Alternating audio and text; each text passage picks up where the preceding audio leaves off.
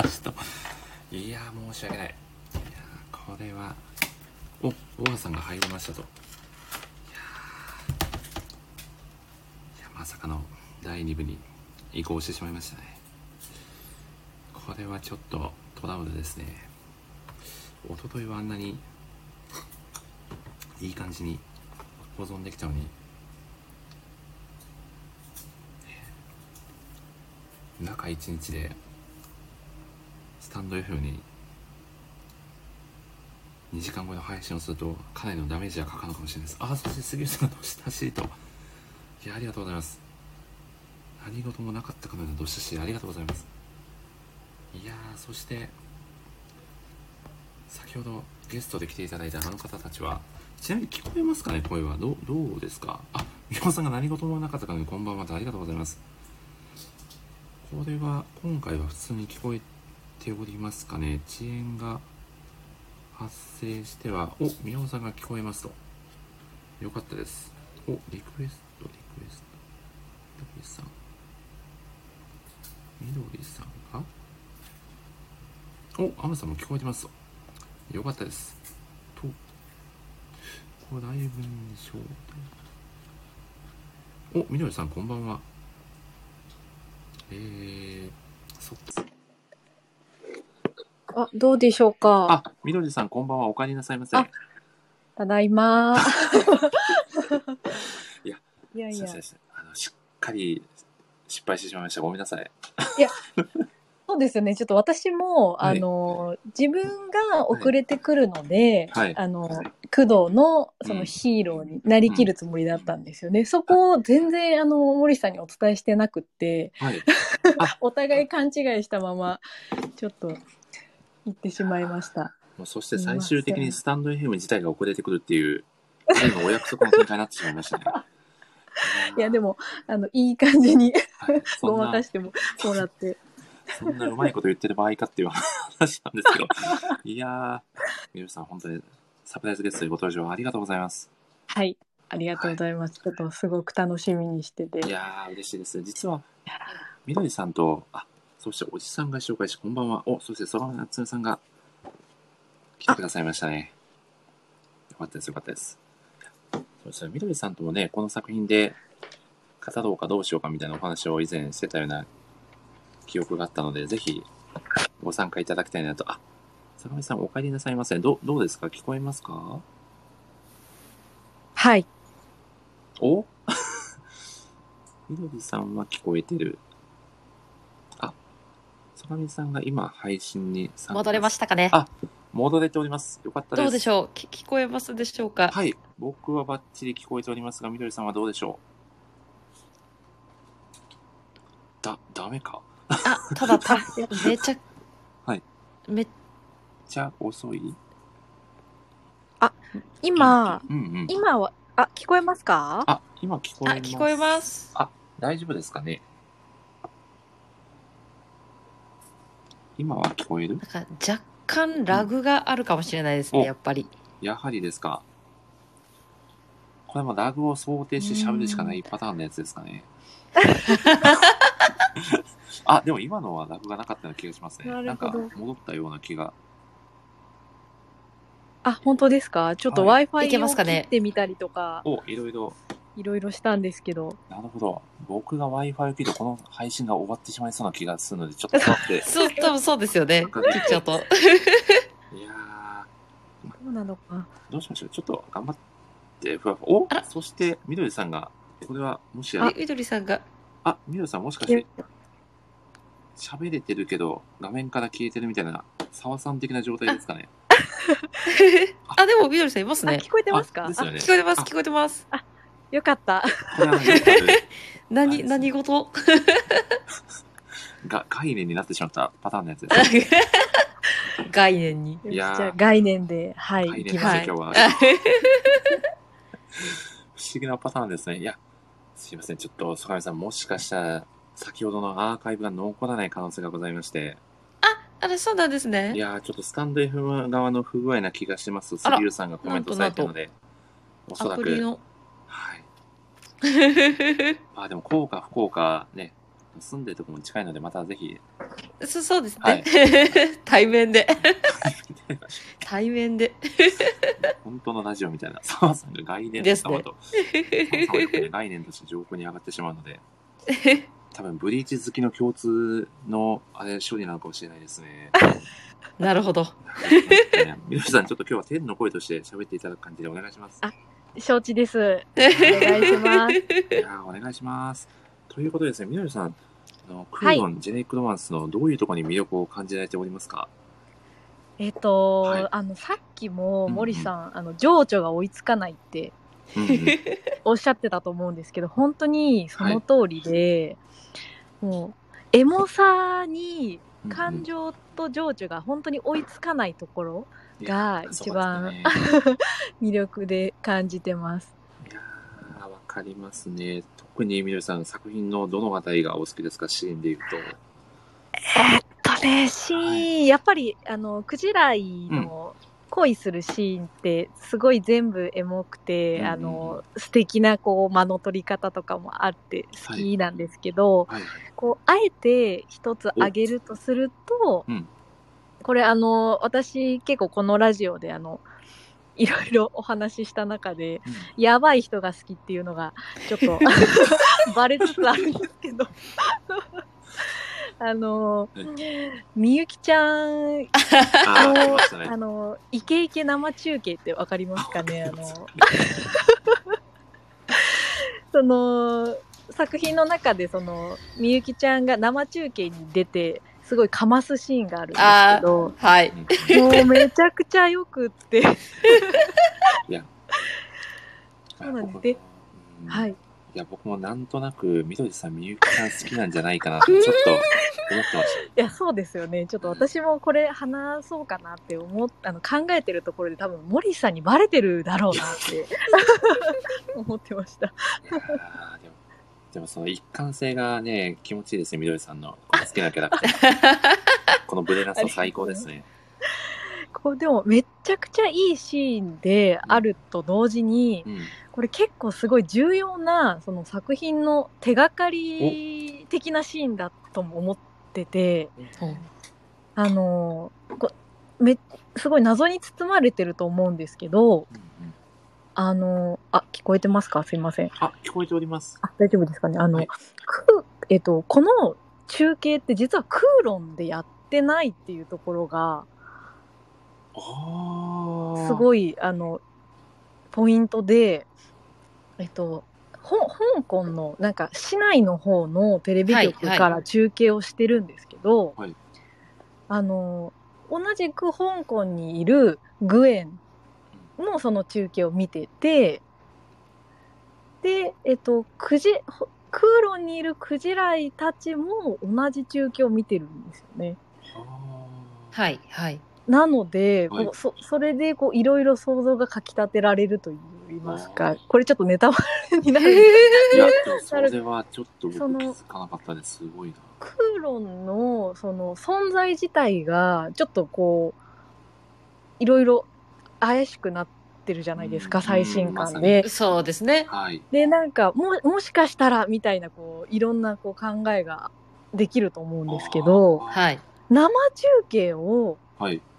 そのクジライたちも見てグエンも見れてるのってどういうことっていうのがうーん。すごい、確かに。そうなんですよこうあの好きなシーンでもありはい。あのなんでしょうこう SF 的な要そうですね。素のうわなんか手がかりになるシーンなんじゃないかってこう思っててすごうい好きなところなんです。おーちなみにおじさんがクジラ行って眠るバカの方のクジラですか？クードンの方ですか？というコメントをくださってますが、クードンジェネリック・デマンスの方のクジラですね。いやー、はいいやーさすがミルさん、天の声なだけのことはありますね。し 視点が、視点がもう、俯瞰で見られてますね。さすがだな。あそうですあのそうですそうですイーグルアイでイーグルアイで。バッチリ見てますや、すごいな。いや、大川さんも生中継から確かに深い考察ですねと、いや、素晴らしい考察で。まあ、ミスリードの可能性も全然あるんですけど、確かにそこのその SF 的要素ってちょっとね、第一部で浅上さんとあまりそこのところは深くね、トークしなかったところなので、すごく面白い視点ですよね、ねここも。はい。いやー、素敵ですね。なんか、曽上さんはこのシーンって実はこうなんじゃないかなみたいな自分なりの考察とかあったりします？考察というかそのさっきこのみどりさんのお話を聞いててあそういえばと思ったんですけどはい。あのそれこそ私このラジオの前に実はちょっとあの読み返してて空論を。うん。で今多分その5巻の最後の展開が結構えっていう展開じゃないですか。うん。はいあの読み返してて気づいたんですけどあの、一巻のうん最後の展開も、あそれ、僕も今日まさに同じところ読み返してすごく思ったんですよ。そうなんですよ。あれ？と思って。ここリンクしてると思って、いやそうなんですよ,、うん。ちょっと気づいて。え？あここの時点ですでにあれ？ってなっちゃって。えでもこの9時台とあの9時台は、え？違うのかなとか、なんかいろいろ考えちゃったんですよね。いやそうなんですよなんかこのもう世界線がすごいちょっとこんがらがってきちゃいますね。うんって。いや、そうですよね。もう本当に、これも俯瞰で見ないと本当にわかんないですよね。だからみどりさんさっき上空に行かれたんですかね。すごいな。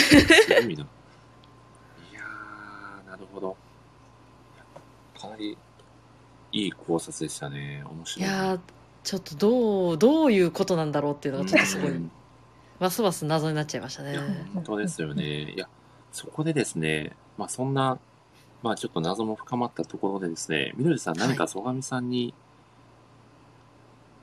聞きしたいことだったりとか、そううんですね、これ、ちょっと今、今はい。聞くことじゃないかもしれないんですけど、えい何ですか？やなんかね、その謎が深すぎて答えが出ないことなんですけど、うん。はい。ちょっとぶ、ぶ、えっと、一巻を読んで、こうみみんながこう衝撃を多分受けたと思うんですよね。えってこう。で、二巻のはい。始まりから、こう、クジライ B はい。の話がこう唐突に始まったのを読んだ時に、はいはい。あの、二巻のこの表紙にいるはい。クジライが、はい。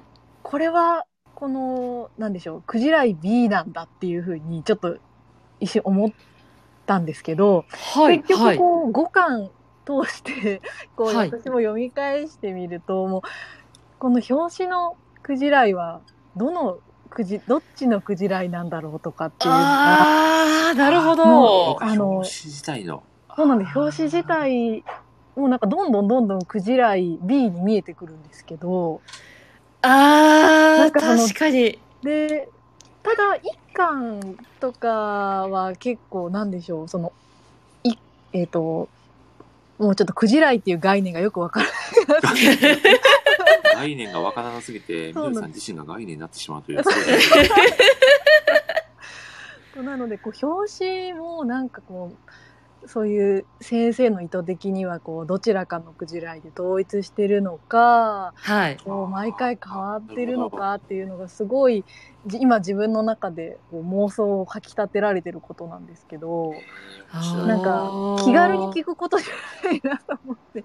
いやーそうなんですよ。その視点はなかったですね。であ、今、あの、並ん、表紙が並んでるのを見てるんですけど、そうなん結構違いますよね。なんていうか、この、関数が進むにつれて、すごく、なんていうんですかね、クジラの表情が豊かになってきてるなっていうのがあって、これはその、過去のクジラなのか、クジラ B なのか、それこそそのクジライ B からこう少しずつあの今のクジライってやっぱりその昔のクジライ B とは違う面もやっぱり出てきてるわけじゃないですか。はい。でそっちにこうクジライが寄ってきてるのかかなってこのどっちなんだろうって今ちょっとでも思いました。確かに寄ってるのか。なんかこれをこう見返すと一巻だけちょっとあの無機質な感じがすごい強調されててそうですよね。すごい寸顔のクジラですよね。から1巻だけはそのちょっとそういうのを強調してて2巻からはこうクジライ B なのかと思ってたんですけど。はいはいすごいね。なんかやっぱり一貫性があるのかなって思ってきました今のあのご聞いて。ー本当ですか？すごい。いやー、いやーでも、全然表紙のクジライは意識して見てなかったです。いやー、れおすごい気づきでした。いやー、すごいす。ごいな。そうちょっとこれも私あのパケ買い的なところがあったので一巻が出た時に、はいはい。表紙が好きというかこのはいフォフォントとこのクジライのはいパケ買いしたのですごい表紙をはい。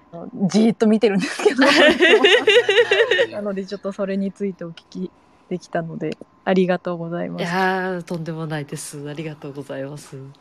でも、みどりさん、僕、もしかしたらなんですけど、はいはいちょっと知り合いに、はいあの、その、そのじょえーとですね、なんて言ったらいいかな。そのキャラクターの、まあ、ちょっとした変化にもすごく気づくなるタイプほどなるほどのライターさんを知っているので、なるほど、もしかしたらこの後ゲストで来てくれるかもしれないので、その方に聞いてみると、謎に確かに。かなり近づけるかもしれないですね。なんと。ちょっとかなり期待してお待ちします。て待っていただけるといいんじゃないかなとはい思っております。い、やー逆に、スカミさんどうですか？こう、みどりさんに何か聞いてみたいことだったり。えですか？そうですね。なんかでももう、あの、本当あの、展開がどうなると思います？っていう、トレートに、あの、何が起こってると思います？これっていう感じは。これ、これ、こう、もしこう、一度も読んだことがない方がいると、すごい言いづらいので、どう、どう伝えたらいいかいやそうですね。やっぱ一番のキーパーソンは、えっと、はい工藤だと思ってます。うんはい、はい、はい。で、みゆきちゃんとグエンもどちらかというとこう謎を検証しているというか、はい。こうなんかその片鱗は知りつつも、でもあんまりまだよく分かってないっていうイメージなんですけど、はい。工藤だけが明らかに何でしょう一人浮いてるように見えるので、うーん、はい、はい、そはい。のなんでしょう振る舞いであったりとか、はい。でなんかクジライえっと B とのその思い出を工藤だけがやっぱ持ってるじゃないですか、はい、はい、はい。だから工藤が全ての鍵を握ってるんじゃないかと思ってますなるほど。あーなるほど。ちょっとマトリックス的な視点あの マトリックス的なニュアンスっていうこう あの工藤あとは何でしょう事の発端とかも全部こう工藤の何か思いとか、うんはい。そういう欲望みたいなものからこう始まっているのかなとかうんああ、なるほど。ただまああのおなんでしょう物語の通り彼の都合のいいようにはことが進んでないように見えるので、うー。ん。でもなんかきっかけはそうだったんじゃないかなとか。でも確かに工藤ちょっと、なんというかその、クジライ、B じゃないこの今の主人公のクジライに対しての、なんていうんですかね、当たりがこう、それこそ、あの、みゆきちゃんとかはこの、クジライ B がいて、あの、よく、クジライ B によくできたコピーだっていう感じはで話をするじゃないですか。ただでもその、なんていうんですかね、工藤は、クジライを決してクジライ B とは、なんていうんですかね、認めてないというか、こう、受け入れてない感じはやっぱありますよね、すごく。そうなんですねで普通だったらはい。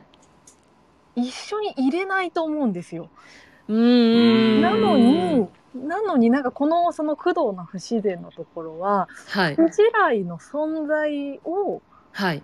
当たり前のようにこうはい。受け入れてるところが一番不自然で、うーん。なんでしょう？こうえ、あ、書かれてた、あの、二人の一番初めの出会いがちょっと書かれてたか、今、めちゃくちゃ思い出してるんですけど、はい。こう、本当だったら、この彼女の存在は、みゆちゃんも言ってたんですけど、耐え難いでしょうし、はい。はい。はい。一刻もこう早く離れたいというか、はい。なんとはいかしたいはずなんですが、なのに、はい。一緒に過ごしてる。うんでそうですね。ゴリゴリにこう、クジラエビを重ねたりとか、はい。はい。なんでしょう。ちょっと、頬を染めてみたりとか、はい。はい。はい。もう、あのね、よくわかんないんですよ。だから、そう彼のことを考えると。なので、あの、さっき言ったように、なんか全ての謎は、こう、工藤にこう集約していくんじゃないか、という、あの、見解につながるんですけど、いやー、そうですよね。いやーいいですね。いや、すごいなあ、小賀さんがめっちゃわかります。ぁ。と、わかりますと。言ってくださっているいや。ー、素敵ですね。いやーでもそれ面白いですね。なんかこの、明らかに物語はもう完全にこのクジライが、なんていうんですかね、メインの、うん。あれじゃないですか、そうなった時。うんでもそうなった時、実はじゃあその紐取ってた時に、本当の、あの、こういうこの謎が起きてるのの中心人物が工藤だったっていうのは、そうなるとまさかの、そっちって、なりそうですね。でも僕、工藤でちょっと引っかかるのが、その、クジライ B がはい言っ。てたセリフを、もうほぼまんま、クジライに言ってるじゃないですか。はい、はい、はい。思い出ツアーですね、あの。そう、それって何か意図があってやってるのかなっていうのも、ちょっと思ったりもするんですよね。あ確かに確かに。何かそれを言うことで、クジライが、ーはい。僕最初なんかその、き記憶喪失とかの類なのかなとか思っちゃってたんですけど、はいもうはい、はい、全くのその、はい。く、駆動音的な、もう別はい、の、まあ、交際というか、はい。の説がなんか今はね、の濃厚というか、はい。なので、なんかその、な、なんでその、あえて昔クジライ B が工藤に伝えてたようなことをま、まるまま、クジライ自身に、今のクジライに、あえて、その伝えたりしてるのか何か意図があるのかなっていうのはすごい引っかかったんですよね。ああ、なるほど。あなんか私は逆に、あの、そこを、あの、なんでしょう、思い出ツアーとかの下りに関しては、はい。なんでしょう、あの、工藤のな性癖というか、ほうほうほう。SF, じゃない側面で捉えてました。なんだろうこそう好きな人とのはいはい。思い出をこう、なぞりたいみたいな、あーあフェチなのかなと思ってたんですけど、確かになんか壁もなぞってましたもんね、工藤ね。確かにちょっと SF 的な要素があるのかもしれない。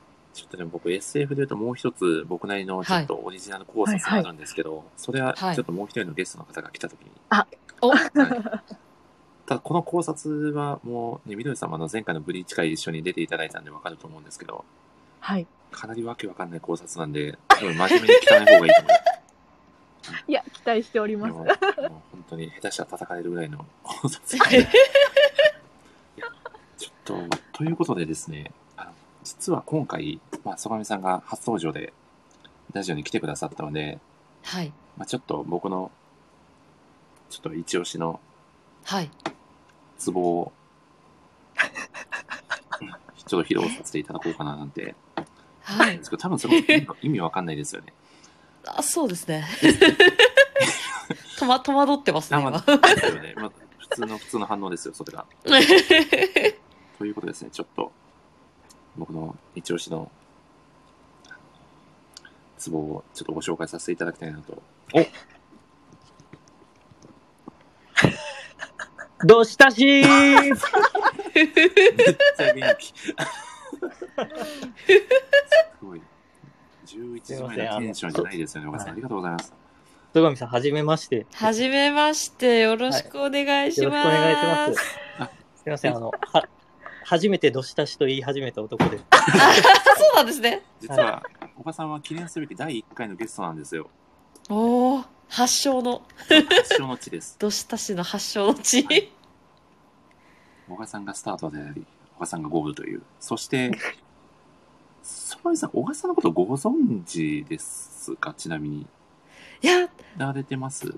多分初めてお会いしたはいかもしれないです。はい。なるほどですね。ちょっと小川さん、簡単に自己紹介をしてい大丈夫でしょうか。はい。はい、大丈夫です。あの、もともと、あはい、あるでライターをやってまして、で今ははいちょっと違うところで、あの、ライライター活動をしてるんですけど、まあ、ちょいちょいモリスさんのラジオには、あの、い いろんなところで、はい。特にやばい会とか実験会を主に、なんか振られる、振られるかはい確率が高い、はい。小川さんと言います。よろしくお願いします。いやーよろしくお願いいたします。いやー嬉しいですね。いや、もう、実はもうこのラジオの、もう一番の人気キャラと言っても過言ではない小川さんなんですよ。いや、そんなことはないでし もう皆さん、大橋さんが出るたびにもうちょっともう期待値がマックスでテンション上がっちゃうみたいな。いや、あの、コメント欄も盛り上がってますね。宮尾さんがさすが本家、澤さんがミスターツボ、ジュさんがよくお聞きしなと。素晴らしいですよ、これ。盛り上がってます。ょ。歌舞伎みたいになった。すごいですね。いや、ということで、いや、小川さんもこの空のジェネリックマさんかなりお好きな作品ということで、はい。めちゃくちゃ好きですい、ね。やーどう、どういったところに魅力を感じてますか？そうですね。まあ、これお話にもあったんですけど、これ自分の、まあ、存在意義と向き合うっていう結構過酷で残酷な話だと思うんですけど、うーん。それでも登場人物全員がすごく前を向こうとしているところが僕はすごく好きで、うん。で、最初ってこのジェネリック、ジェネリックロマンスっていうのは、これ工藤とクジライのみにかかってる話だと思ってたんですよ。うーん。これでも、話を、まあ、読み進めていくと、まあ、陽明とか、まあ、蛇沼とかも、まあ、親に与えられたものとか、まあ、過去の自分と、まあ、戦ってたりとか、まあ、登場人物それぞれが、まあ、絶対の自分を目指そうとして、まあ、描いている姿がすごく前向きで、結構勇気をもらえる作品にもなってるなっていうのはあります。うんうんうんうーんさんめちゃくちゃ真面目じゃないですか。いや、俺、こういう時真面目でしょ。ちょっと逆逆に心配になりましたね。だだ まだまだありますからね。あ、そうですね。さすがだな。さすがですね。いや、すごい。え、ちなみに、小川さんが一番この作中で推している、まあ、女優といいますか、好きなキャラクターっていうのは、だ誰になりますか？まあ、推し女優はですね、すごい。小川さん、ハテナですよね。実は、小川さんと以前、一緒にですね、まあ、推しの女優さんを語る会っていう謎のラジオ会をはいしていただいたことがありまして、はい、はい。これも本当漫画ライターが何を語ってんだみたいな感じのラジオ会なんですけど、あの、まあ、聞いてる分には面白い回なんで、ぜひよかったら聞いていただけると非常にありがたいです。ちょっと、ぜひ聞かせていただきます。まあ、そこであの、はいつ、ツボの正体も判明すると思うので、はい。はい。ふ、不穏、不穏なんですか？不穏というさ、か、澤さんが不穏って。そう確かに不穏な空気を感じなくもないですけど、み、みどりさん、ちなみに、はい。あ、上空にまだいらっしゃいますよね。だ大丈夫ですよね。今さ、あの、皆さんを見守ってます。ありがとうございます。てっての声が。えちなみにみどりさん、その、その、推し女優会は聞かれてはないですかね？えっとね、全部聞いてないんですけど、それも途中で嫌になっちゃったとか、そういうやつ。聞き流しみたいな感じで、あの、聞いてるので、こうはい。細部までは覚えてないんですが、なんですねあ。の、ツボの下りは、あ、そ の多分分かってると思います。あありがたいですね。どまあ、ど、ドキというか、まあ、そんな話もね、ちょっと挟みつつだったんですけど。と、何の話しましたっけね？あ、そう推し女優の話ですね、小川さん。あ、推し女優ですね。どどうですか？作中の一番推しの。推し女優はですね、はクジライ、はい B ですね。ちょ、ちょっと待ってください。はいクジラ A わかります。B なんですか？お B なんですよ、もう。わかりますね、ちょっと無理ですよ、これ。もう、この翻弄される感じが。出会やられちゃいますねこの共感すごいですね、曽我さんと小川さん。はいやっぱ、男性陣にはたまらないんですね、クジラ入り。そうですね。うん。いや、もうあれちょっと、た、はい。もうあんな先輩がね、職場にいたらもうね、って感じですよね、小川さん。そうなんですよ。ちょっとあれはね、やりすぎですよ、本当に。本当ですよね。ちょっと僕、好きなシーンがあって、はいちょっといいですか？あ、どうぞ。めちゃあのめちゃくちゃニヤニヤしてるじゃない小ですか。川さんのめっちゃニヤニヤしてますもう10回ぐらいえっと、く工藤が、はいあの、癖って自分じゃわからないから、ああの、はいつもそばにいる人とかに言われて、初めて気づくんじゃないですかって言ったことに対して、クジライ B が、はいじゃあ私が見つけて教えてあげるって言うんですよ。はい、はい、はい。惚れてまうやろこれでも間違いない。これは間違いない。澤さんの5分前ってすごいギャップだと、本当だ。同一人物なのかというぐらいのギャップの、いやー、これがギャップもう一あつですね。れ最高です。あれししかもあのいいいですか？天からすいません。あちょっと小賀さんに重ねるようになんですけど私もあそこめちゃくちゃ好きなんですけど、はい。あのししかもあれを言った後クジライ B って先に店出るんですよ。そうなんおだ。あ、そうなんだ。先に出るんですよ、余韻だけ残して。これで先に出るのかいって感じですよね。教えてくれるんじゃなかったの？みたいな。いやー、なんかすごいな。あそこでそのされる女性のなんでしょう余裕とはい自信とはい。年上のなんでしょうねその余裕と言いますかみたい。ななんかえええーやばくないと思って私もちょっと今興奮してます。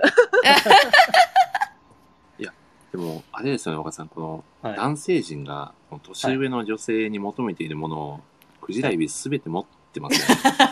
あの、すべて持ってますね、これはで。すよね。はい。120%持ってますい。やそうなんですよね。はいいくらでもスイカ食べれますよね。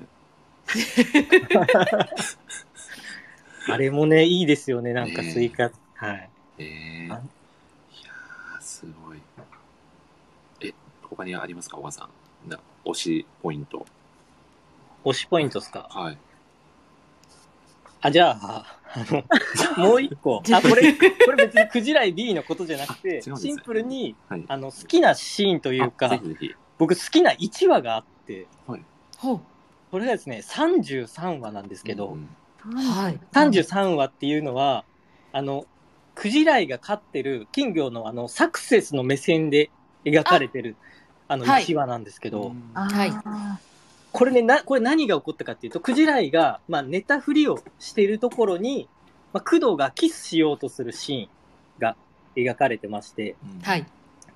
で、これってまず、この金魚を飼ったっていうのは、もう、クジライ B じゃなくて、クジライだけがまず選んだ選択肢じゃないですか。はい。はい。で、その前に、工藤は、まあ、敬語でないそのクジライを、クジライ B と間違えて、まあ、キスしてしまうシーンがありますよね。はいはい。はい。はい。はい。はい。でも今回は、クジライ B だと知った上で、工藤からキスしようとしてるんですよ。はいうんうんはい。で、これすごく、まあ大きい変、あの、心境の変化が、この見て取れるシーンを、あえて、その、クジラ、工藤とかクジライとかじゃなくて、もう金魚のサクセス目線で描くのがおしゃれすぎて、もう、めちゃくちゃいいなと思って、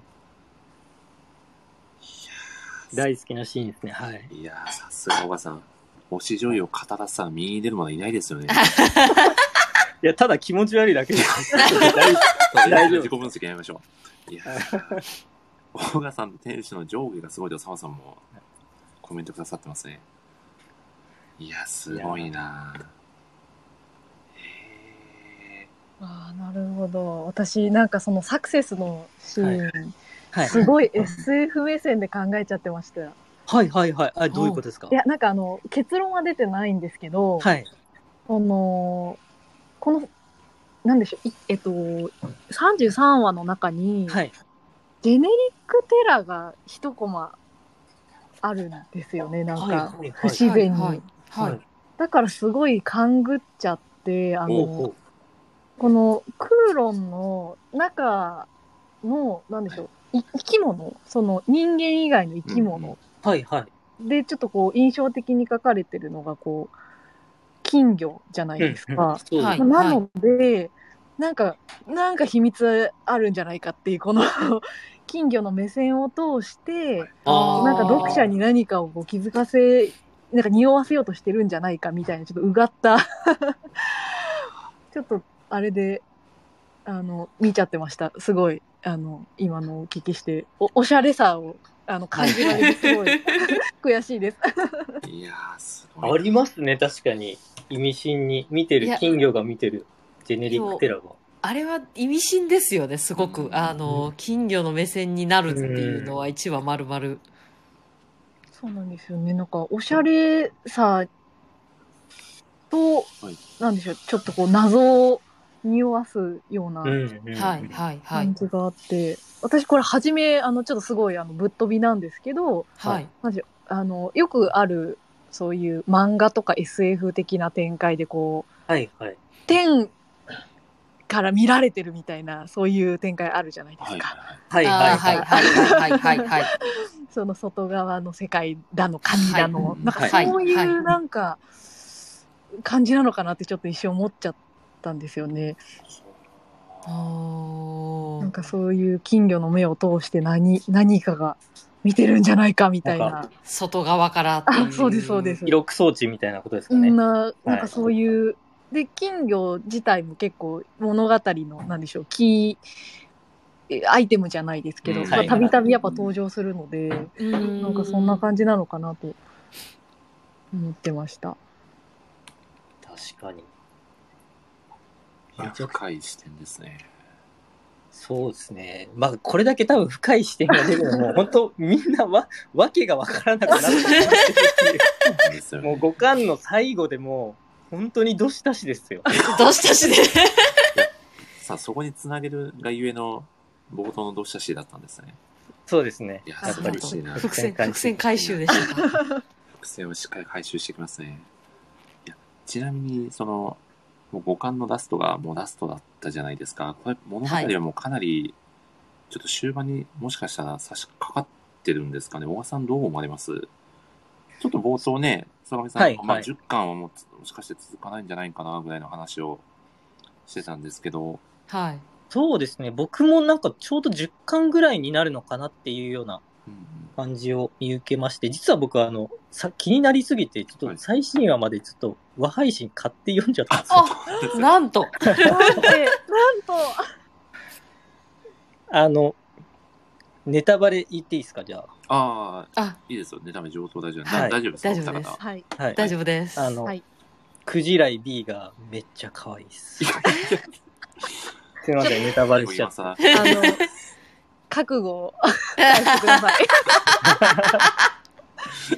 天の怒りが。はい天の怒りが。でも実はもうちょっとはい本当に話は進むんですけど、えーはい、はい。でも、あの、本質的にはまだ何もわからないっていう感じです。あちなみになんですけど、その、はい。みどりさんのこの表紙考察あったじゃないですか、小川さん。はい。はい。もしかしてこれはクジライ B なんじゃないかっていう。はい。はい。はい。小川さんって、あれじゃないですか、はいめちゃくちゃ田中美穂さん好きじゃないですか。はい。はい。はい。で、あれですよね、もう雑誌の田中美穂をずっと見すぎて、はい。もう見ただけでちょっとの体重の変化だったり、ちょっと体調悪そうまで分かる レベルになったっていうお話を以前されてたじゃないですか、お市場会で。はい。ということはですよ、はいおそらく、このクジライかクジライ B かも、はい表紙を見ただけで、おそらくおばさんレベルだったらもうお気づきなんじゃないかなっていうのが、ああ、なる僕のほどですね中ではあっ。たんですけど、どどうですか、実際？いや、僕、そのセンサーが働くのは、田中美穂さんだけなんですよ。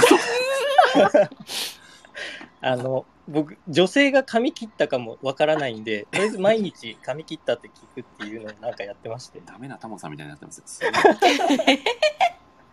でも、すごいですね。その、表紙がどっちかっていうのは僕も考えたことがなかったので、うん確かに言われてみると表情も違うしう、ん3巻のだと、この、ひまわりが映ってるから、なんか、ひまわり畑にいるクジライが、はい、はい。確かあったかと思ってて、ありましたねこれだったら、これはクジライ B なのかなとかっていうのは3巻はとか。うん。杉浦さんもね田中美穂好きに悪い人はいないと思ってくださってあ、そうなんですか。ま すまあ杉浦さんが言うからそうなんでしょうね、きっと。そうですね。うん。いやー、えちなみにみどりさんは推しはい俳優さんとかどうなれますか、私はですね、最近、ちょっっと乗り換えたので、乗りスマホ換えたいな。あったので、なんと。はいもともとは、あの、海猿ってわかります？かね、はいはい海猿がすごい、あの、好きで、はいはい。えっ、と、伊藤英明さんはい。はい。あの、すごい、あの、なんでしょう、好きだったんですけど、はいはい。最近ちょっとあの、YouTube の影響で、はい。はい。えっ、と、あの、佐藤健さんああーに 乗り換えようとしてるっていう感じですね。なるほど。これは、みどりさん、ルドーニ検診会のサプライズゲスト決定ですね。あありがとうございます。もうそれ絶対語らないといけないですもんね、もうそれは。いやー、はい、そうなんです。えーすごい。佐藤健さんは、あはいど、どこが、顔ですか？圧倒的顔もあります。顔もあるんですけど、なんだろう、はいあの、めちゃくちゃ、あの、なんで、えっと、錦戸亮君と、あの、うん赤西仁のノーグッド TV っていう YouTube があるんですけど、うんはい、はい。なんかそこで、あの、人狼とかをよくしてるんですよ。なんえ。あの、俳優仲間、あの、山田、えっと、孝之さんとか、はい、はい、はい。えっと、小栗旬さん出た時はちょっとやってなかったんですけど、うんうんで、人狼やってる時の、そのた、佐藤健さんの感じが、わ、この人めっちゃ頭いいじゃん、みたいな、あの、人狼とかやるとそういう人いるじゃないですか。いや頭のいますね回転すごい速い人。はい、はい。それを見て、あの、今までそういうイメージがなかったので、あのギャップで やられいました。ちょっとぜひそういうのは弱いですよね、女性は。すごいベビーフェイスで、あの、あんまりイメージないので、もし、あの、気になる方がいたらぜひ見てみてください。いや、す素敵なお話でしたね。曽上さんはどうですか？ちなみに。推し俳優さん私は、あの、はい推し俳優さん聞かれた時は、ちょっと絶対言う方がいるんですけど、あはいあの、私、豊川悦司さんが大好きで、あの。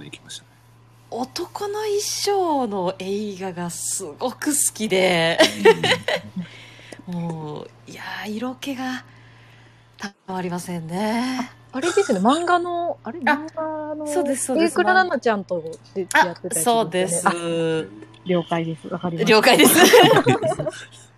そうなんです。あと、推し俳優さんと、あの、私結構こう、推し、あの、声優さんも一人ずっと推しの方がいらっしゃって、結構最近よくあの、テレビとかも出られるので、すごいよく話ができるなと思って嬉しいんですけど、はい、あの、声優さん、津田健次郎さんがあああずっと大好きで、あ、最近確かにご本人の露出が多いですよね。あの。そうですね、すごい。もともとあの舞台俳優さんもされてたので、結構演技もできますし朝ドラの関係でやっぱり出て来られてたことが多かったですよね。いやーいい声なのでもう大好きですね。ですねはい。なんかこうあの私の系統がすごいわかる。確かに。確かに。ああいうはい。ダンディーな方がすごい好きです。アムさんも津田さん素敵ですよねと、曽上さん、い共感されてますやーありがね。とうございます。そうですよね。で不滅のあなたへのでナレーションもそうですとかね。そうですね。はい、ねしてます、してます。はい。ああ、そうですよ。かっこいいですよね、声。いいや、いい声ですよね。本当に。いやたまらないです。ー、お母さん、今回、推し俳優女優会でしたっけ？今回は。あ。あ、そう、そうですよ。あ、そうそうですよ。あと、鬼滅の回ですね。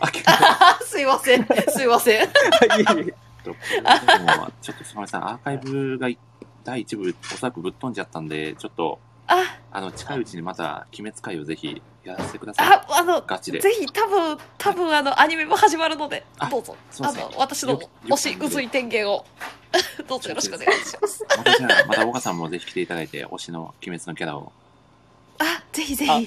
そうですね。僕はイーグルオーバーナイが好きです。ああ、本当ですか？私結構あの、まあ、うずいさんを中心としたあの、柱推しなので、すごく。はい。大好きです。伊黒さんも大好きです。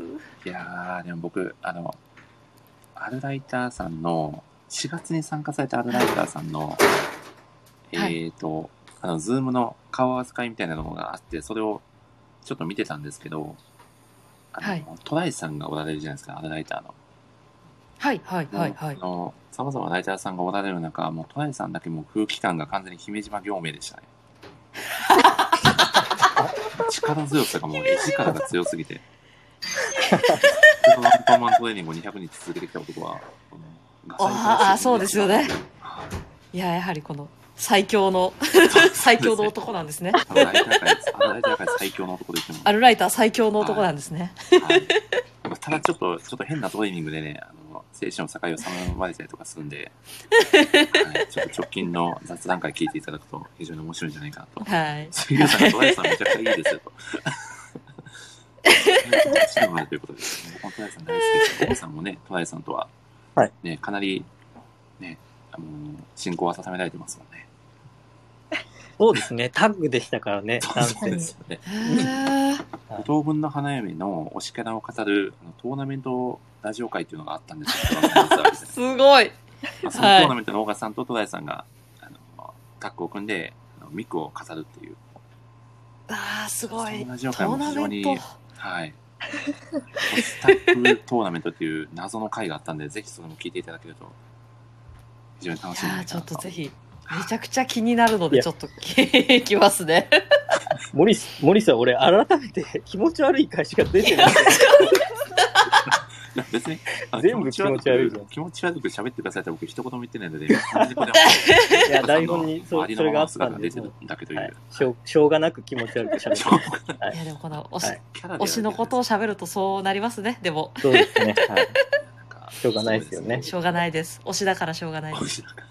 まあ、推しを語るとね、少なからずちょっとそういう部分が出てしまうっていうのは、致し方ないのかいやーそうですね。致し方ないのかと思います。澤さんがサイヤ人的なライターと、すごいですね。スーパーサイヤライターだったんですよ。ということでですね、ちょっとなかなかいい時間になってきたと思うので、ちょっと僕のどうでもいい考察も少しだけ挟ませていただこうかなと思うんですけど、はいはい。はい。おそして、これは、アルライターのゆきこさんですかね？あ、聞きに来てくださってます。ありがとうございます。えっとですね、あの、ジェネリックテラがあるじゃないですか。はい。はい。で、まあ、宙に、空に浮かんでるじゃないですか。はい。まあ、あれを、なんかずーっとこう、じーっと見てたんですよ、僕。はい、はい。はい。なんかじーっと見てたら、ど、どこかで見たことあるなって思ったんですよ。はい。で、はいあ、なんかずっとこう考えてたんですあ、どっかでこのフォルム見たことあるなと思って、で、僕は気づいたんですよね。はい。あの、ジェネリックテラが、あのエヴァンゲリオンのはい、はい。第五使徒のラミエルにそっくりなんですよね。いや、まあ似てはいますね。似てはいますけど、そこからどうも持ってくる。おそらく、はい。7巻か8巻あたりで、なんはいかクーロンを、はい。ラミエル扮したジェネクテラが攻撃してくるみたいなくだりになるんじゃないかなと僕は。ああ、これは炎上案件です。いやいや、ちょっと野心的な空気になるんじゃないかなとか、ちょっと睨んでるんで、ちょっとね、この僕の考察が当たるかどうかもちょっと見ていただければ。なるほど。じゃあ、あの、空論城から兵器とかがいっぱい出てくるわけでですね。ビビルから。だからちょっと今までの、ね、世界観どうなったんだみたいな感じになって大変なことになるんじゃないかなと思いますが、ちょっと僕黙りますので、ちょっと代わりに MC を、はい、進行していただけいやいれやいやいや。ば。はい。あ、みどりさんが聞いたかもしれませんと。本当だ。あ多分僕のトークに、なんかお怒りになって全然喋られなかったのかと思ったら消えてたんです。し ょ正体十十字架になってしまいました。十字架。あみどりさんどうですか？聞こえますか？あ他にはい、すいません聞けます。はしかもちゃんとアイコンも表示されましたね。よかったです。帰ってきました。いやー、おいやー、よかったですね。いいところでですみません。むしろ助かりました。いやーいいや、みどりさんでも本当に考察が深かったですね、今回はみうんどりさんの。うんうんあ、本当ですか？ありがとうございますや本当に聞い。てて楽しかったです。ありがとうございます。ありがとうございます。いやー、嬉しいですね。どどうですか、小川さん。逆に、逆にというか、はい今回初めて坂上さんとお話しされたと思うんですけど、はい。何か、こう、まあ、作品に絡めても、もしそうじゃなくても結構ですね、何か聞いてみたいこととか、はいあったりします、そうですね。まあ、やっぱこの漫画って本当に考察がうんひねる漫画だと思うので、はい。なんでしょうね。いや、僕も本当これから先、どうなるんですかって聞きで、どうだと思いますっていう。いやーなんか私がちょっと思ってたのは、はい。いやなんかまあ多分そのなんていうんですかねまあクジライだけじゃなくてそれこそ、あのやっぱ前半の方でグエンもこうはいはいはい。もう一人いるみたいな話になってたじゃないですか、うんはなのでこうあのクーロンの街自体がこうまるっとそれこそだから人も何もかもコピーされてる可能性が高いよなっていうのを思ってて、うん。ただそのコピーされてる街がただじゃあどなんていうんですかねどういう世界線でこう存在してるのかっていうところになると全然ちょっと予測がついてないんですけど。そのくだりはまだ最新話では全然明かされないんですか、小川さん。えーとですね、なんていうんですか、軽くですね、明かされるんですけど、はい。意味がわからないんですよ。でもほうほうほうほう、はい。意味はわからないです。へどういうことっていう。えなるほ真ど相はそこまで、まだ、そうですね。なんか、多分この物語って結構核が実はあの、ヘビ沼にあると思思っていて、はいヘビ沼のそのジェネリックテラ計画と、ヘビ沼の、まあ、もしくはお父さんの、はいはい。まあ、ジェネリックテラ計画っていうのがあって、うんはい。で、それに、まあ、なんでしょうと。まあ、ジルコニアンとかの計画もあると思うんですけど、はい。それを考えると、やっぱりどう考えても、このクジライの存在が異質というか、うん。不必要なんですね。はいはい。その計画にどう考えても。ふん。ふん。ふん。ふん。ふん。そうなってくると、あの、先ほどみどりさんが言われてた、本当に工藤がちょっとキーになってるのかもなと思って、うん。なんか工藤の欲望を表してるというか、なんかあの、本当にいなくなってしまった。まあ、どうしていなくなってしまっ、亡くなったのかとかっていうのも語られてないですし、はいはいはい。なんかそれは本当にこれから先どうなるんだろうっていう楽しみですね。。ですね確かに、ここまで展開が読めない作品もなかなか珍しいですよね。結構あれですもんねなんかあのすごいヒントを漫画の中でくれてるにもかかわらず、全く何が何だか わからない。ですよね。いやうん。多分だからもうこの全部が解けた後に多分もう一回頭から読まなきゃいけないですよねこれは多分。ね。あなるほど。そういうことかそういうことかっていうのを多分やらないといけない漫画ですよねうん。これはなんかそうした時にこう物語がこうひっくり返るみたいなのとか期待したいですね。あなんかあいいですあのね最後まで理解したからこそまた一巻から読むとこう全然違う物語に見えはいはるみたいな、いはいそうはいいうのめちゃくちゃワクワクするいじゃないですか。やーワクワクしますね すごい楽しみですね。ですねいや、最高ですね。いや、すっごいな。でも本当に、このそれぞれの考察を聞いてるだけでも、めちゃくちゃ楽しいですよね。なんかもう、まあ、10人トイレの、まあ、想像があるんだろうなっていう。はいはいはいいやまあ、ただ、あれですよね。もう、9時台が最高の推し女優だってことは、岡さん、もう揺るぎない事実ですよね。もうそれだけは多分何回読んでも変わらないです。そうですよね。多分、多分皆さんこの漫画を読んでる方は、まあ、クジライ D の記憶というか、そういったものが薄れていって、で、今の、まあ、絶対の自分を持ったクジライと、まあ、うん工藤が、なんだろうな、まあ、くっつくじゃないですけど、そういう展開を望まれてると思うんですけど、僕だけがあの、クジライの復活の、B の復活を望んでるっていう。B が戻ってきてくれることを。そうですね、B が、はい。そうか。確かに。まだでも、あれですもんね、もの、その、まだ、二人が、何でしたっけ、えっと、別個体なのかって、まだ決着はうんついてないです。うんうん結局多分そうですね。ついてないのか、かな？ついてないですね。うんないので、クジライ B が戻、カムバックする可能性もゼロではないです。あ、う。そうですね。確かにうん別人だと捉えると、両方が存在する可能性もありますしね。そうはいです。ね。はいはいああ、そうか、そうなるか。それこそそのコピーされた世界でうんっていう別々にパラレルで存在してるって可能性もありますもんでね。そうですね。コピーされた世界と、そのまあ、その、現実とされている世界は、その行き来がはい。可能なんですよね、おそらく。それ、そうですよね。そうなんですよね。ただでも行き来できちゃうと、はいなんていうんですかね、すごい多分混乱をきたすと思うんですよ。そういう世界があるっていうことを多分知らない人が普通だと思うので。それこそその、多分物語の、その真相の核にいるグエンだったり、ヘビルマだったりしか、はいその限られた人間しかそれができないっていうような設定なんですかね。多分それ、あれ、あの、あったと思います、描写が。うん。あ、なんかそうですよね、なんかやっぱり。えとチンさんっていうあ、うーん。おじいちゃんのキャラクタ。ーを呼び出して、えっ、と、なん、なんて言えばいいんですかね、あの、みゆきちゃんがその空路の中に入って、はい。チンさんを呼び出して、なんかお付きの人に連れてこさせ、はいはい、ありましたはいね。なんか確認してましたよね、確か。そうで、そうすると、空路の中のおそらくですけど、チンさんがそこからいなくなっちゃうんですよね。はい、はい、はい、はい。はい。なので、おそらく、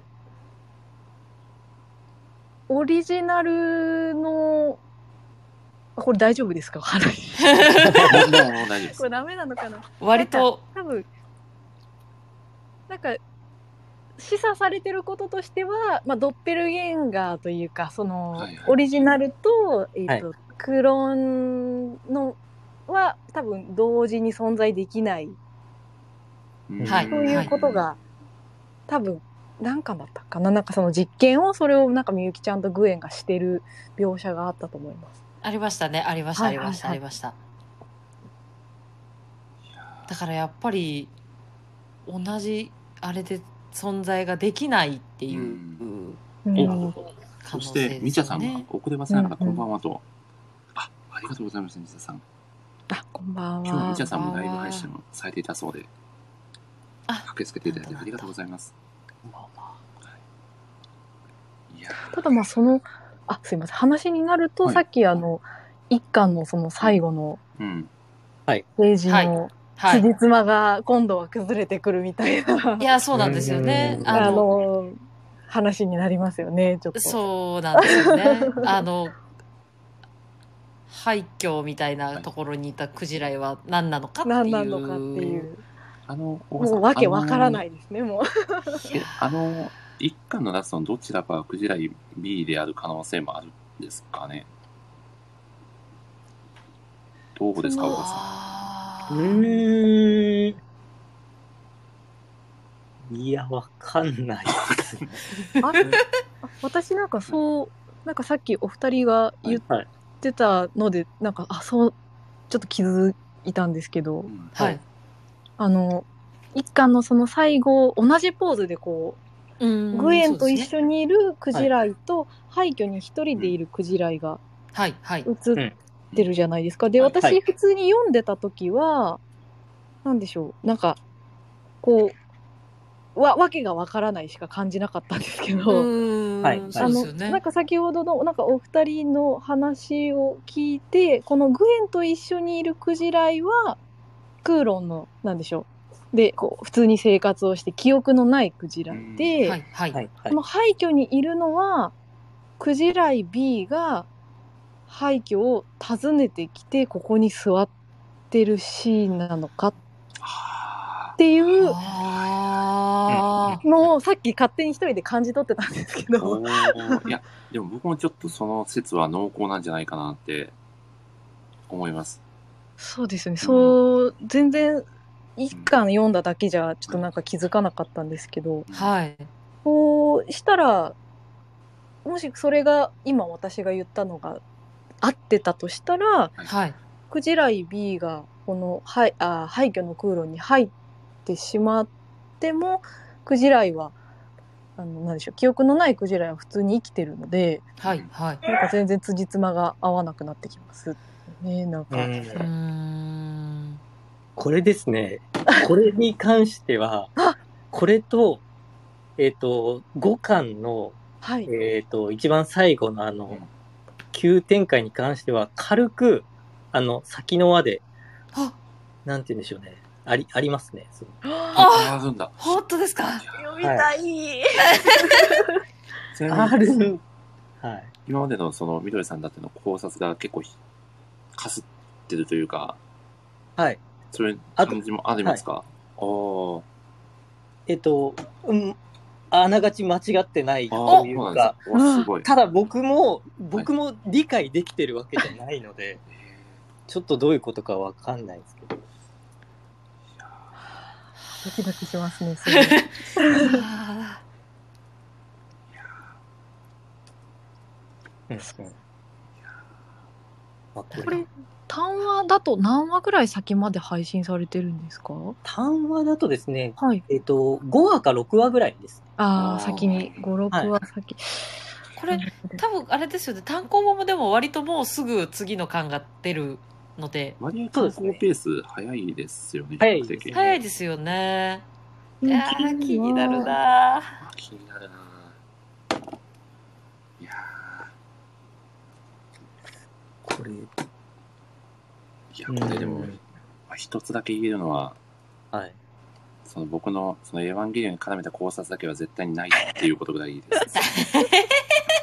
いやー、あるかもしれないいや、ですね。本当ですか？いいと思ってるでしょ。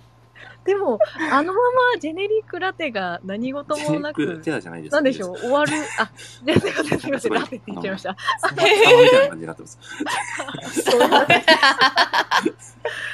あのあのテラがなんか何,、何も触れられず終わることはないとはなんかジェネリックテラ的にも寂しいですよね、そんな触れられて終わったら。だからもしかしたらねはい急に落ちてきてねねすごい迷惑しちゃうみたいな、そうそうですね。知れないので。なんかでもこのジェネリックテラってことはあの要はジェネリックの地球ってわけじゃないですかあれは。はい、はい。完全に。なのであのひょっとしたらこの空路のコピーがあそこにあってうん。あのそっちがなんていうんですか真になってこっちの今のそのクジライたちが住んでるクーロンたちがいらないってなる可能性はありますよね。ああ、そうか、オリジナルの方がもう、代替されてしまったっていう。うん。実験場的なあれかなっていうのをちょっと今ふと思っちゃいました。そのうんうんうん小川さん、澤さんがヤンジャンアプリだと単語で買えますかねと。あ、ヤンジャンアプリで単話で買います。僕はうんヤンジャンアプリで買いました。いや、すごいな。これでも、あれですね、漫画ライターが4人集まって、導き出した結論は、全然わからんってことですよね。わからないことが分かっただけっていう。まあ、まあ、一歩進歩ですよね。わからないことがわかる。そうです。あでも、でもこういう作品って本当考察する楽しみがもういくらでもあるので、うんうん。ねいやそうですね。そういったとはころからも楽しませてくれますよね。い。いやーでも、でも小川さんが、その推し女優のくだりも最高だったんで、今日は満足です、ね。ありがとうございました。クジあラリーの。魅力を。魅力を、魅力を。まあ、まあ作品の魅力イコールね、クジラの魅力と言っても過言ではないので、そうですね。まあ、僕はクーロンに恋してるっていうよりかは、クジライ B に恋してる。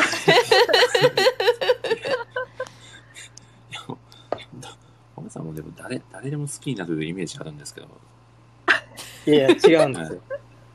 僕はあのショートカットじゃないと好きにならないいやいや、結構、そんな、そんな制約きつくないですよね、それ。割合当てはまりません。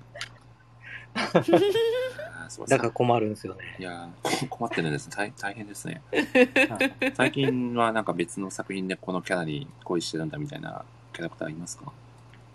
最近っすか？はい。最近か。なんかあるかな？何読んだっけ？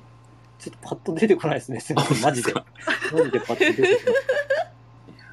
まずはちょっと次回のおし女優会までには、はい、仕入れておいてもらった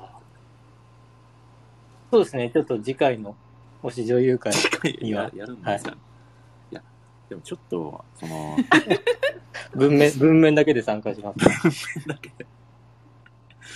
いや、ちょっとみどりさんだったり、そまみさんにまた、その推しキャラを語っていただく回とかあったらすごい楽しいんじゃないかなって、ちょっと今日はふと思いましたね。あ ぜひぜひ。推しのやべえキャラを語る回とか。多分みどりさんの独壇場になっちゃうんじゃないかなっていう気もいやいやいや、しいやでも多分あの、私、なんか出落ち感がすごい多分ある。どういうことですか？多分、なんか大体やべえキャラなんだろうな、みたいな。そうですよね。左利きのエレンの柳さん、ブリーチのマユリ様と来て、ね、今回の藤沼さんですからね。本 だいぶやべえですね。強力なスリートップが形成されてますもんね。いや、私もあの、あれですね、皆さんがちょっとざわざわ言ってたあの、夢界隈でうろうろしてた人間なので、そうなんだ。なるほど。まあ、そういう、なんでしょう、思春期の経験が今に生きてるとだけ。でもそれが今のライター活動にもつながってるっていうところそうですすよね。そこだけ。ライターさん、夢界隈歩かれてる女性ライターさん多い説かなりありそうですよね。ありますねあのそうですねそういう会をやるとすごいことになりそうですね。いやそういう回やとや僕いらないんじゃないかってなりそうな。ただただね、えーすすげえと思いながら聞いてるみたいな感じになりそうですけど。いやでもちょっ皆さんのと、熱量がこう、うわいやでもちょっと、ちょっと怖いもの見たさで一回やってみたい気もします。いいじゃないですか。はい面白かったですね、さっき聞いてて、星あ俳優。ですよね。いや、すごい楽しかったんで、はいはいちょっとね、アーカイブが残ってもいいのであれば全然やります。いやーそんな感じでね、もう、全く作品についての答えは答えは出ませんでしたが、まあなかなかすごく、ね、楽しくお話できたんじゃないかなと思いますので、最後に皆さんに、そのクーロンジェネリックロマンスとはどんな作品かをお聞きしたいなと、曽上さん、いかがですか？この作品は。どんな作品ですか？曽上さんにとって。ーいやー私にとってもでもはい。謎としか言いようがないですよね。そうですよね。いやーでも本当にあの今後の展開とかやっぱあの多分さっきも言ったんですけど結末を全部知ってから多分もう一回呼び返したいなで思うだろうなっていうのはすごい思ってます。そうですね。そういう意味では、もう再読性もかなり高い作品だなっていうのが。いやーそうですねだと思います。うんはい。なんか読むたびに発見がありそうですうね。ん。本当に何回でもね、こう、楽しめる作品になっているので、今日は本当に、あのー、重ねて楽しかったです。ありがとうございます。いやーこちらこそありがとうございました。とっても楽しかったです。そして、みどりさん、あの、せっかくいい感じに登場してくださったのに、すいません、なんかぐちゃぐちゃになっちゃって。いえ、大体ね、うまくいか、うまくいかないので、いつかはあの、バッチリ決めたいと思います。ちょっと次回の推し俳優会では、もうバッチリ決めましょう。はい。どうですか、作品は、みどりさんにとっては？ね。えっと、なんかいろいろこう SF がどうとか考察がどうとか、うんちょっと今日はその辺メインでお話はしたんですけど、まあ、あくまでも、あの、なんでしょう、前月先生の、うん。あの、ラブストーリーうん。として一応受け取ってるので、なんでしょう、この、なので、いい意味ですごく、こう、ラブストーリーの価値観をこうぶち壊してくれた漫画だなと思っていて、うん。で、キーワードのその懐かしいっていう感情と、なんでしょう、恋をここんな風に結びつけることがあるんだっていうのが本当に何でしょうずっと作品を通して一番好きなところなので、まあ、そういった意味で何でしょううんと自分の中の大好きなこうラブストーリーのあの中にこう並ぶあの忘れられない作品になってます。はい素敵ですね。本当にこう作中の言葉から言うと、もう読者がこの作品に恋をしてしまうような、ね、そんな素敵な描写がいくつもあって、はい。うーん、と同時に懐かしさもね、やっぱり読者の方もみ皆さん感じると思うし、澤さんも今コメント欄でね、はい。再読性の高い作品最高ですねと、ねおっしゃってくださってますが、今日は本当にみどりさんの考察も聞いててめちゃくちゃ楽しかったので、さすがやっぱりブリーチを、ね、持ってきた人は違うなという。そうですね。もうだから、すべての土台にブリーチありとね。いやーねえはい。果たしてクジライは何回生まれ変わるのかっていうところも注目ですよね。また同じ人を好きになるのかっていうところですよね。本当に、あの、ありがとうございます。だ、誰してなのかわかんないですけど。いや今日はありがとうございました。ありがとうございます。いやーそして、小川さん。はい。いやー小川さんにとって、えー、クジライビートはどんな女優さんですか、そうですね。まあう、ん、今回、推し女優を語る会第2回に参加させていただきまして、ありがとうございます。えー、とんでもないです。まあ、クジライビートは、クーロンジェネリックロマンスであり、クーロンジェネリックロマンスはクジライ B であると。承知しました。え、小川さん、そうだ大丈夫ですか？それで。いや、多分大丈夫じゃないですね。はい。りがとうございます。しっかり乗っていただいて。いや、小川さんにとってこの作品ははい、どのような作品はい。だと感じられてますか、そうですね。本当にいろんな読み口がある作品だなと思っていて、まあ、あの、大人のその、ラブロマンスが味わえるだけじゃなくて、まあ、ミステリーであったり、まあ、SF 要素であったり、まあ、それが絡み合う中で、まあ、その人のすごく感情の変化とかがすごく丁寧に描かれている作品だなと思っているので、まあ、本当に何回も読み返したくなる作品だなと思います。おーありがとうございます。いやー今日は、こう、岡さんの振れ幅も楽しめる回だったんじゃないかなと感じておりますし、曽上さんも初めてね、小川さんとお話しされたと思うんですけど、すごく楽しかったんじゃないかなと。はい。いやー、とっても楽しかったです。ありがとうございました。ああ、いえ、こちらこそ楽しかったです。ありがとうございます。いつも素敵な時間を、小川さんありがとうございます。ありがとうございますはい。森さんもありがとうございました。いやー、とんでもないです。ありがとうございます。いや、ということでですね、もう本当に、まあ、語り足りないですし、おそらくいくら語ったところで答えは出ないと思うんですけど、今回の作品に関しましては。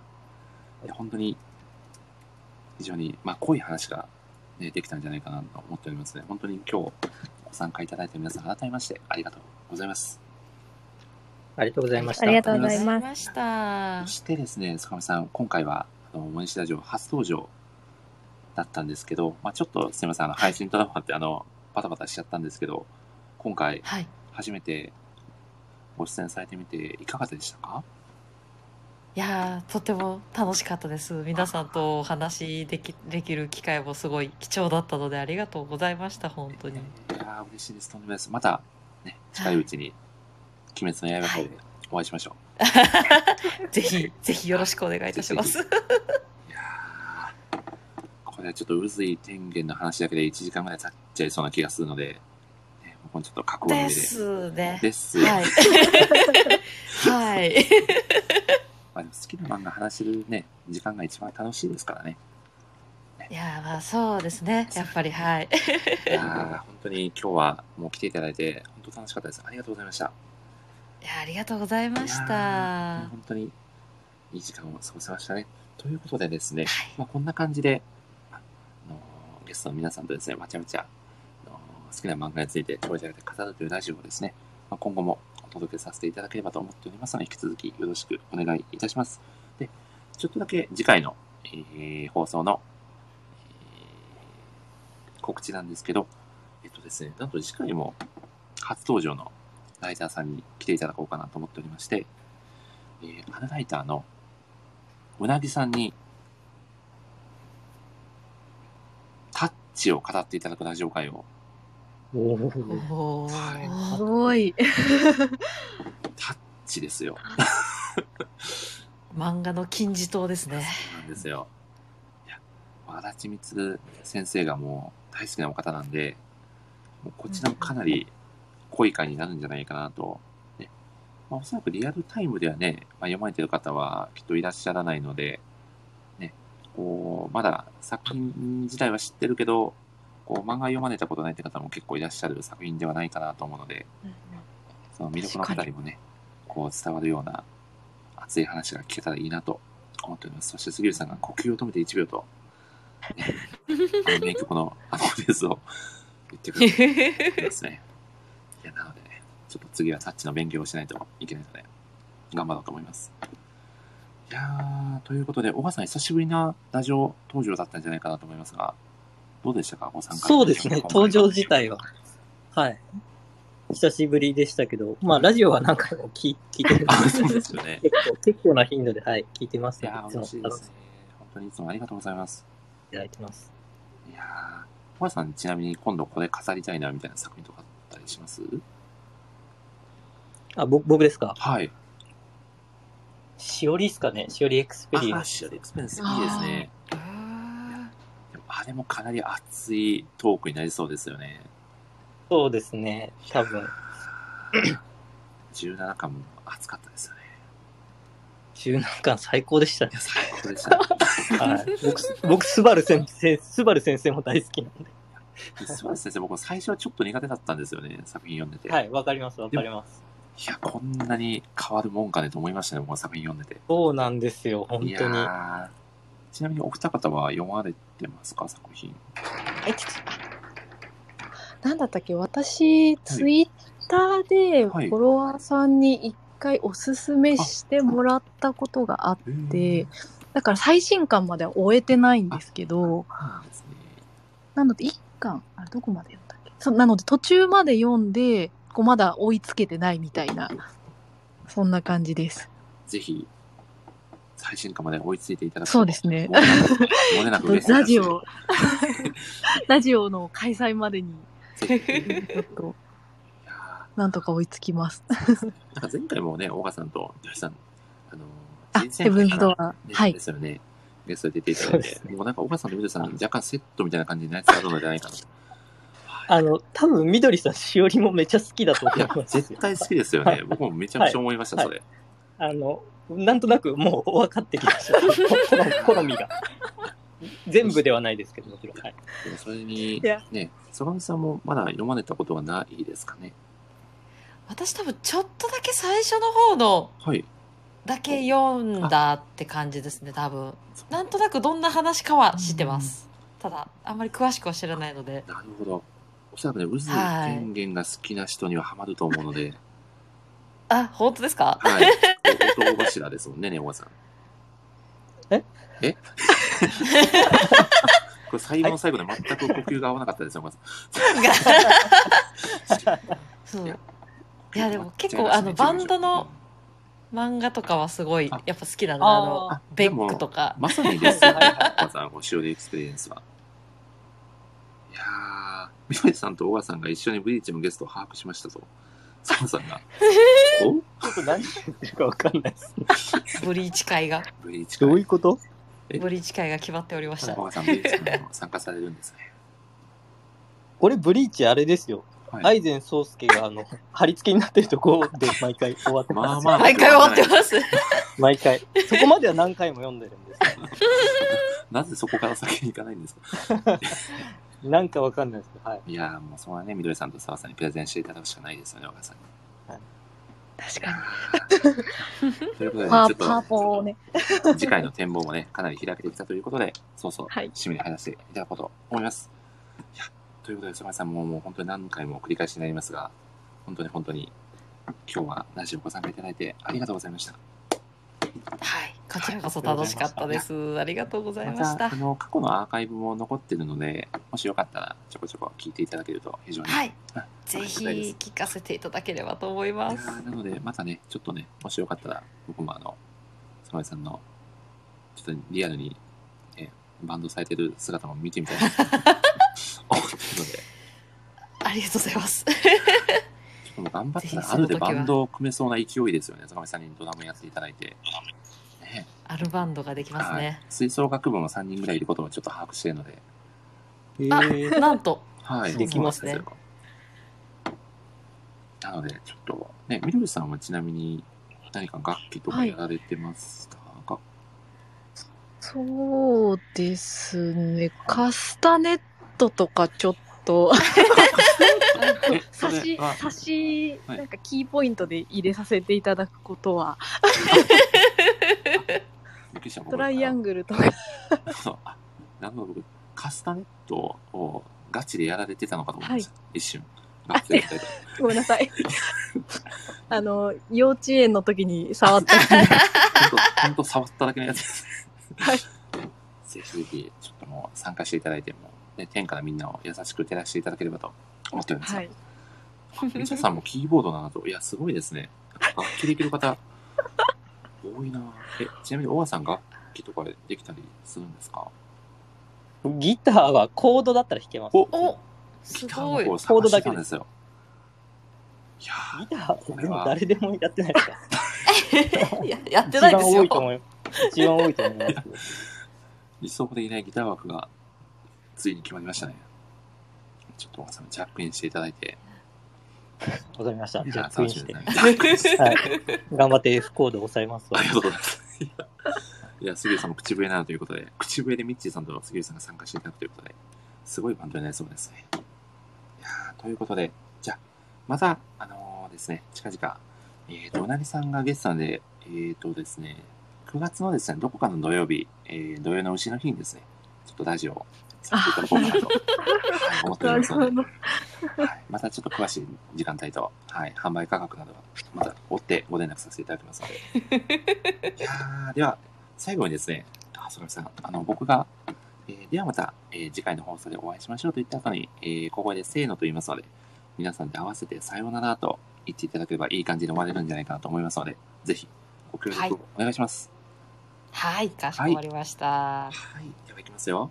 はい。えー、ではまた、次回の放送でお会いしましょう。せーの。ささようさようなら。これは、ややずれですね。バンド無理ですね。いやー、クーロンのね、ラストぐらい、いやーもう分かんなかったですね。いや、ということで、本当に小川さん、みのりさん、坂本さん、ありがとうございました。ありがとうございましたありがとうご。ざいました。では皆さん、本当にありがとうございました。さようなら。